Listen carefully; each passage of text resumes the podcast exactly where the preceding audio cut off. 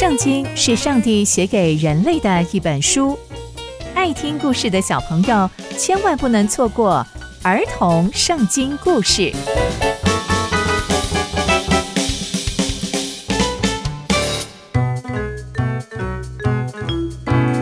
各位亲爱的大朋友、小朋友们，大家好，我是佩珊姐姐。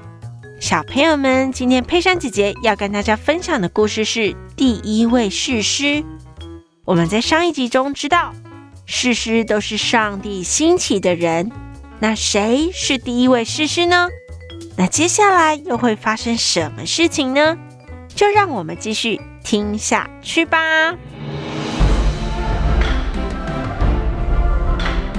以色列人行耶和华眼中看为恶的事，忘记耶和华是他们的神，还跑去侍奉别的假神。所以上帝就好生气，好生气，就把以色列百姓交给米索波大米王古珊利萨田的手上。上帝就让米索波大米王压制以色列百姓八年。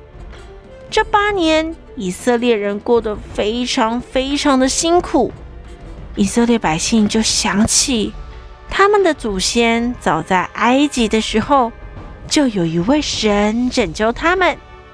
这个神是谁呢？没错，就是上帝。所以以色列百姓就呼求上帝的帮助。上帝听见了他们的呼求，就兴起了一位士师。这位士师叫做俄陀聂。